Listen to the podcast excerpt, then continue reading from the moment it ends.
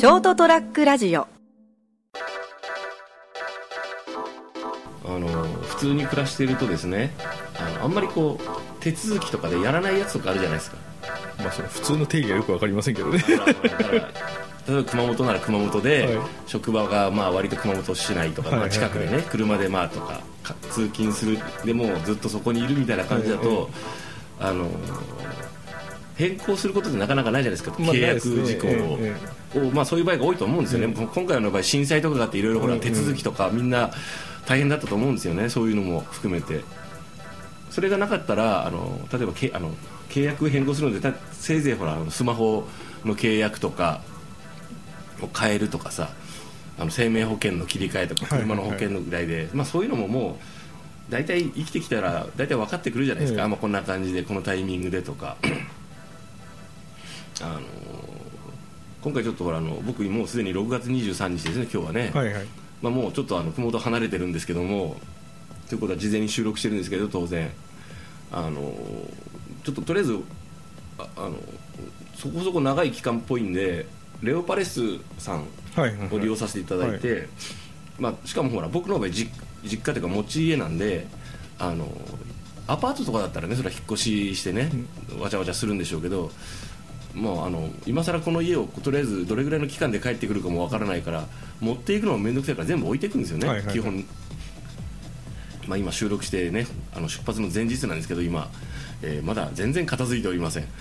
そうですね。はい、どうしよう、もうちょっと段取りよくやれよと思いながらですね、やり始めるとあのどうでもいいことまで気になってこうやり始めるんだね、食器棚こう整理し始めたりして、なんか下に引いたら新聞、おこれ2002年じゃんとかって読み始めたりなんかして、典型的にダメなやつね、俺。もう片付けができないタイプのあれですね。そうそうそこはいいからってもうっていう、まあそれはいいんですけど急にハッカー油とか買ってきてね、あの 虫除けとか言ってこのタイミングで買わなくていいんだからとか思い今からいなくなるんですからね。そうそうそう。まあいいんですけどであのほら電電電気の契約とかもちょっと変えといた方がいいなって使う頻度低くなるけどでも契約切るといろいろあるじゃないですか。まあそうですね。まだ帰ってきた時使うんでまあそういうのも含めてはどうすればいいのかなとか。で一番ちょっと参ったなと思ったのがこのレオパレスさんと不動産屋さんね、はい。で家具付きのやつでもうほらもう買い揃えなくていいやつを探して、探したんですよね。でいろいろこうやり取りしててで僕ちょうどあの月の半ばに、まあ、あの移動しようと新幹線で、とりあえずとりあえず行ってみようと思って、えっと、不動産屋とやり取りしたら「すいません15日休みです」って言われて「あれ?」って俺鍵受け取らなかったら部屋入れないじゃんと思ってえ？っと思ってっていうね衝撃的な事実が発覚してですね。えちょっと待ってちょっと待ってって俺15日行くんだけどその日どうすんだよと思ってとりあえずほらその15日の昼ぐらい行って買い物とかして必要なもの買いそあか鍵受け取って、はい。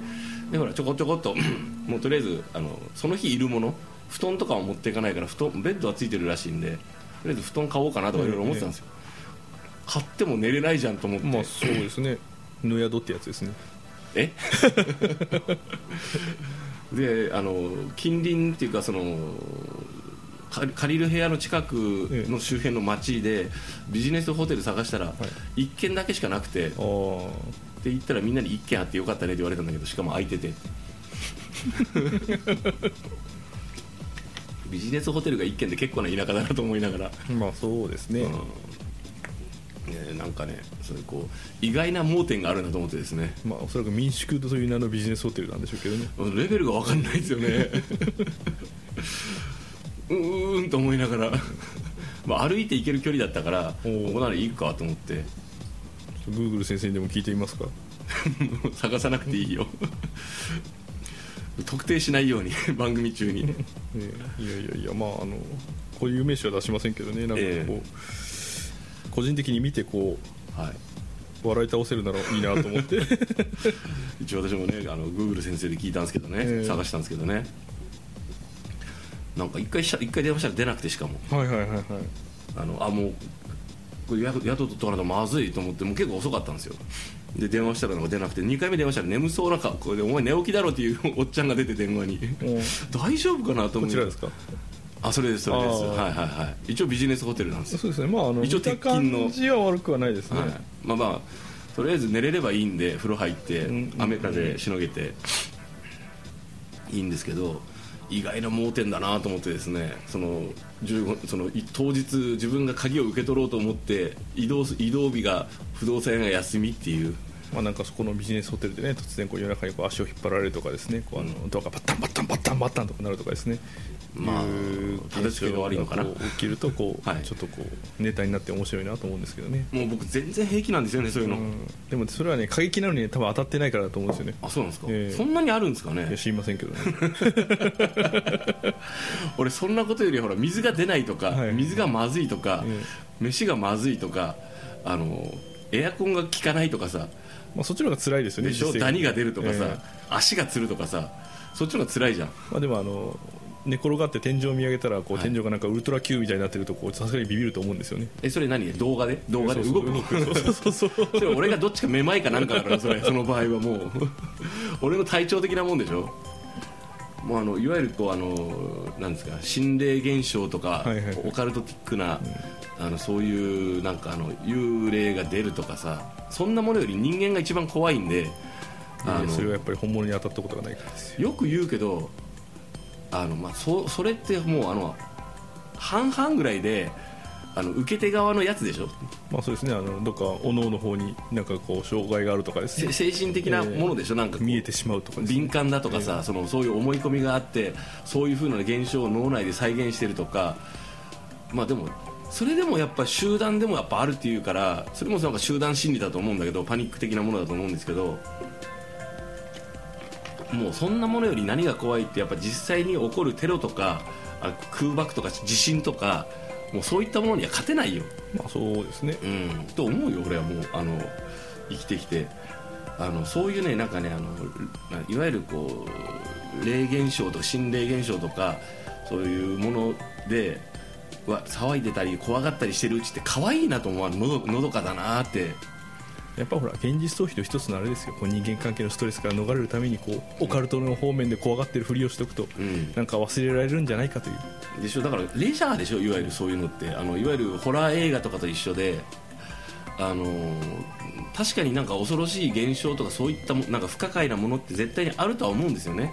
でそういうのを体験してる人も多いしそういう現象があるかないかのジャッジメントっていうかもう判断って最終的にはあのもうあの本人が言ってんだからそうなんだろうよってことでしょ？まあでももしかしたらですね、あのうん。来週とか再来週にん。今回のこう収録で、ん。あの後ろの方でなんか変な音がするんですけどっていうこう投書というかメールがですね何通か来たらもうそれはもうそれなんか音がしてんだよ。もう「ですか?」ってしか言えないもんね「ですね」って。例えばこうもっとこう曖昧な感じでこう、うん。メールが来るんですよ。ん。今回は女性の方が一緒に収録されてたんですか？みたいなですね女性の方の声が聞こえたんですかっていうもうどこから入ってたんでしょうねってしか言えないじゃん。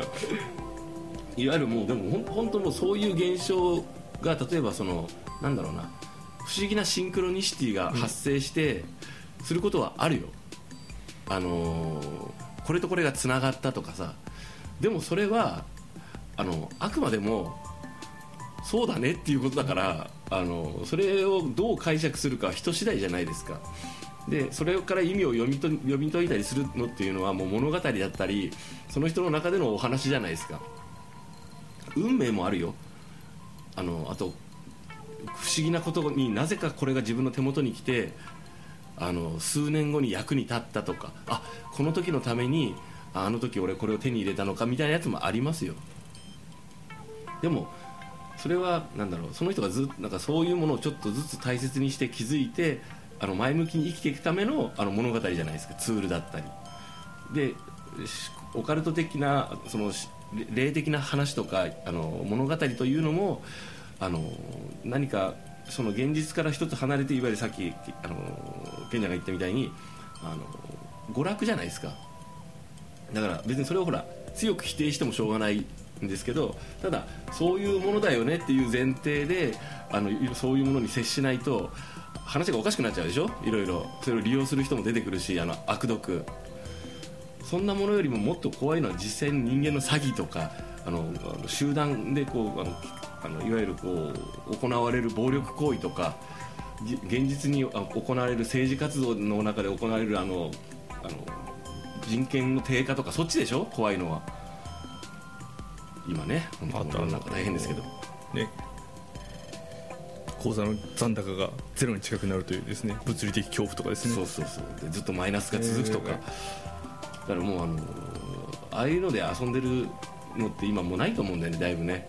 なんかこのみんなもう今必死だから生きていくのに。だから本当あの10年ぐらい前もそうだしその高度経経済成長を経てねあの割と豊かな時代が続いたでしょ日本って。ね。で平和な時代がぼやーんとした時代がらその中でたくさんの物語が生まれたのはそれはね豊かさの象徴でいいと思うんだけどあの根拠のないことをね信じる癖がついてしまったり目の前の娯楽に流されたりする癖がついてついていまだにそのそこから抜け出せないというのはあの良くないことだなと僕は思うんだな。夢がないな。夢は悪いよ。夢は夢はまた別だろうよ。ささっくりと全否定するんじゃないようまいこと壊すなよ。素敵ですね。さすがですね。夢は夢で別にあるよ。まあいいんですけどね。まああのそういったことでですね。あのふわっとしてふわっとしたところはちゃんと持ちつつね。あのただあのそういう状況の認識はしたがいいなと。常々思うんですよね。なんかそのなんですかねその思い込みとかあの根拠のないものってあるじゃないですか、はいはいはい。それはダメだなっていつも思うんですよね。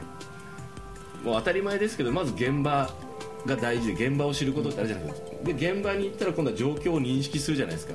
でその後に構造を理解するためにあの動くわけじゃないですか。現場で情報収集したりあのことあのじあの自分の目で見る。でどうなってるっていうのを感じたりするわけじゃないですか。で調べたりするんですけど実際どうなってるか。でその後にこうあこういうことなんだと。これこうこういう状況でこういうことになってるからこういうあの構造になってるなーっていうのを知った上でこういろいろなものを理解全体を理解してでどういうふうに振る舞ったが最適なのかっていうのをあの人は考えて生きていってんじゃないのか？まあそうですね。とまあこういうふうにこうあのね明日に迫った引っ越しの片付けがいまだにできていない成田が申しているんですけどね。ごめん。それとこれは別だ。まあ、あの現場の把握ができてなかったんじゃないのかなとですね。そう最も身近で自分ちの自分の状況のね把握ができてないっていう。やり始めたら終わらねえんでやんのっていやそのつもりでねちょこちょこちょこちょこやってたんですけどね、ええ。最終的に切羽詰まらないとやらないっていう。まあまあそうですね。はい、人間なかなかできないもんだ、え冷蔵庫を空にしなきゃいけないのにあの生肉買ってくるんじゃないよ俺って。やめなさいってもう。っていう恐ろしいですね。だからまあそれはそれであのできないことも含めてですね、それはそれでまああの分かっておいた方がいいかなって。材料はそのたくさんの状況を知るためのあのチャンネルはもっとないとダメだねっていうね。自分自戒も込めてお話ししてるのかな。そうですね。まああの挙句の果てにまあチャンネルを回しすぎて結局どの番組を見ますとそこ分からなかったというね。ということにならないそんなオチは嫌だなと思いつつですね。未だ片付け中。そしてこの日付の側の頃にはですねあしまったと思ってる、えーそんな、えー成田やデリリウム成田と三池でございました。おやすみなさい。おやすみなさい